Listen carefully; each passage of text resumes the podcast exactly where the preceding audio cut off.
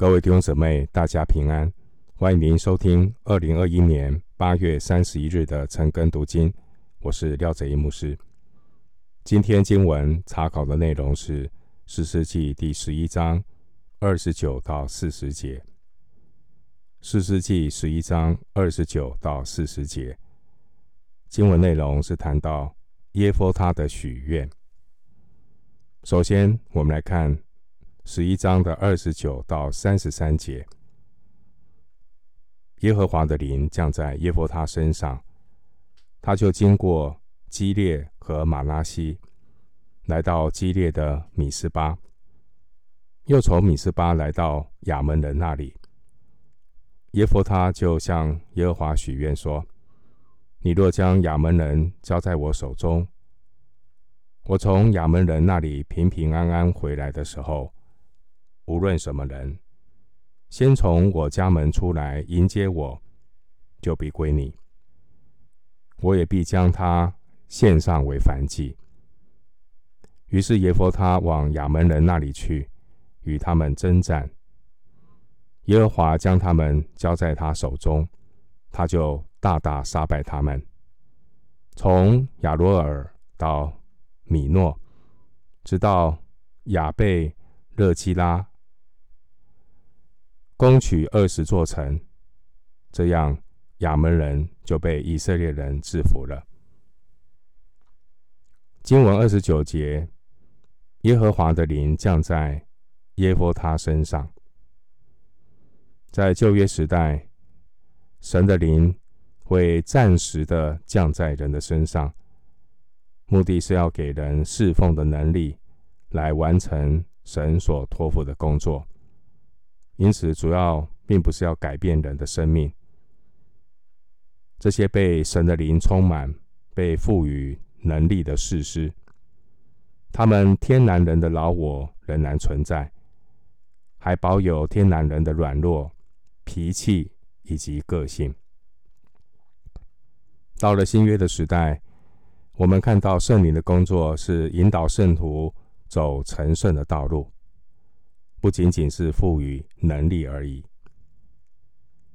新约的约翰福音十四章十七节，以及罗马书八章九节的应许告诉我们，圣灵要常与我们同在，圣灵也要在我们里面。圣灵不单是给我们侍奉的能力。也要改变我们的生命，使我们心意更新而变化。今天的经文，我们看到这位士师耶弗他，他在出征之前，他向耶和华许愿。为什么要许愿？有可能是他的信心还不够。虽然经文二十九节，耶和华的灵降在耶弗他身上。但这只是赐给他侍奉的能力，并不是改变他的生命。耶佛他这位士师，某种程度他还算是敬畏神，有热心，但他的问题是对真理的认识不够，所以他就冲动的许了一个没有必要也不准确的愿。因为经文三十一节说：“他说无论什么人，原文是无论什么，上帝只悦纳他所指定的祭物。神对献祭这个事情是有明确规定的，绝不能说你想献什么就可以献什么，并不是所有的人事物都可以献为燔祭，特别是不可以使儿女。”惊火，特别是不可以效法迦南人，将自己的儿女献为燔祭。所以，《生命记》十八章十节有提到，不可以使儿女惊火。另外，《弥迦书》六章七节也提到：我岂可为自己的罪过献我的长子吗？为心中的罪恶献我身所生的吗？所以。律法有明确的规定，是不能够献活人为燔祭。但耶弗他他用自己人的热心代替了神的真理，他居然许了一个愿，是无论什么人，只要第一个来迎接他的，就要把他献为燔祭。这真的是耶弗他的无知。弟兄姐妹，神悦纳的奉献，神所悦纳的服饰，必须是。本于他，依靠他，归于他的侍奉。罗马书十一章三十六节，也就是我们的动机必须要出于神，我们的方法必须要根据神，我们才能够把结果献给神。任何人服侍，如果只是出于自己的热心，自己天然人的爱心，按照自己的方式。把自己想做、把自己爱做的事，硬凹成说是出于神的感动，其实这些都是出于人血气的冲动。凡是硬凹塞给上帝的服饰，并不是侍奉神，而只是在满足自己的肉体。凡是出于肉体的服饰，都是草木禾秸的服饰，神不纪念。回到今天的经文，我们来看《四世纪》的十一章三十四到四十节。耶弗他回米斯巴，到了自己的家，不料他女儿拿着鼓跳舞出来迎接他，是他独生的，此外无儿无女。耶弗他看见他，就撕裂衣服说：“哀哉，我的女儿啊！”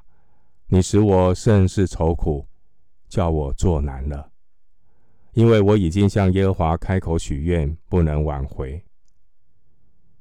他女儿回答说：“父啊，你既向耶和华开口，就当照你口中所说的向我行。因耶和华已经在仇敌亚扪人身上为你报仇。”又对父亲说：“有一件事，求你允准。”容我去两个月，与同伴在山上，好哀哭我终为处女。耶弗他说：“你去吧。”就容他去了两个月。他便和同伴去了，在山上为他终为处女哀哭。两月已满，他回到父亲那里，父亲就照所许的愿向他行了。女儿终生没有亲近男子。此后，以色列中有个规矩：每年以色列的女子去为基列人耶弗他的女儿哀哭十天。经文三十四节，耶弗他回米斯巴，到了自己的家，不料他女儿拿着鼓跳舞出来迎接他。拿着鼓跳舞出来迎接耶弗他。在旧约的时代，妇女她会载歌载舞的去欢迎凯旋归来的英雄。我们可以参考出埃及记十五章二十一节，撒摩尔记上十八章第七节。经文的三十四到三十五节，我们看到耶佛他只有一个女儿。这位独生的女儿即将要因着耶弗他出于血气的许愿送死，让这个家族后继无人。因此，耶弗他很是愁苦，心里作难。经文三十五节的撕裂衣服，这是古代近东的人表达极度悲痛的方式。特别请留意经文的第三十五节。经文三十五节，耶弗他说：“我已经向耶和华开口许愿，不能挽回。”旧约圣经强调还愿的重要性。许愿要还愿，被认为是上帝子民信实的表现。可以参考诗篇二十二篇二十五节。诗篇五十六篇十二节，以及以赛亚书十九章二十一节、那鸿书一章十五节。许愿要还愿，被认为是上帝子民信实的表现。因此呢，圣经警告人不可以轻率的许愿。民数记三十章一到十六节。耶佛他他因为草率的许愿，让自己陷入进退两难的境地。如果他不遵守所许的愿，等于就是妄称神的名。创世记二十章七节。如果他要遵守自己所许的愿，他就得忍心的杀死自己心爱的独生女。结果耶佛他的决定是。放弃对女儿的爱，选择顺从神，做出一个决定。耶弗他这样的一个许愿的过失，对于今天的圣徒有什么重要的提醒呢？弟兄姐妹，今天神的话语已经非常清楚的启示，那就是圣经。圣经已经完整的启示，我们不需要再去寻求别的引导。圣徒要明白圣经，生命要对准圣经的真理，我们的生活才能够荣耀主名。圣徒对于事物的解读，圣徒对于人生价值观的判断，都必须依据神的话。来分辨神的旨意，弟兄姐妹，你我所生活的这个时代非常的混乱，各种标新立异、不按正道的言论到处充斥，许多不按正义分解的旁门左道却大行其道，导致很多的极端偏激的教导，甚至异端。如雨后春笋的兴起，这些错谬的教导，透过网络行销的包装，很多信徒不查，自己也没有按部就班的读经，就很容易被这一种罐头式的教导影响，就好像耶佛他一样，对神的真理一知半解，认知错误，一步错，步步错。因为一生的果效是由心发出，思想要小心，不要被污染，不要被洗脑。箴言二十三章七节说：“因为他心怎样思量，他为人就是怎样。”弟兄姐妹，我们要按部就班的查考圣经。解释圣经的人要按正义分解神的道。我们不需要去迎合哗众取宠的假信假道。圣徒当认真的考察圣经，凡事查验，避免让人的热心、信仰的热忱，因为真理的无知，沦为盲目错谬的工具，何等的可惜！回到经文第四十节，四十节提到有一年一度为基列人耶弗他的女儿哀哭四天。其实，在圣经其他地方并没有提到这件事，也没有成为一个惯例。可能这件事只限于基列的地区。经文三十六节，耶弗他的女儿因为敬畏神。他也孝敬父亲，所以他勇敢的为父亲鲁莽的许愿做出了牺牲。经文三十七节，耶弗他的女儿唯一的遗憾是终为处女，也就是没有后代。对古代的以色列妇女而言，最大的羞辱就是没有后代，以至于在神的应许上没有份。耶弗他因为自己对真理的一知半解，导致错误的决定。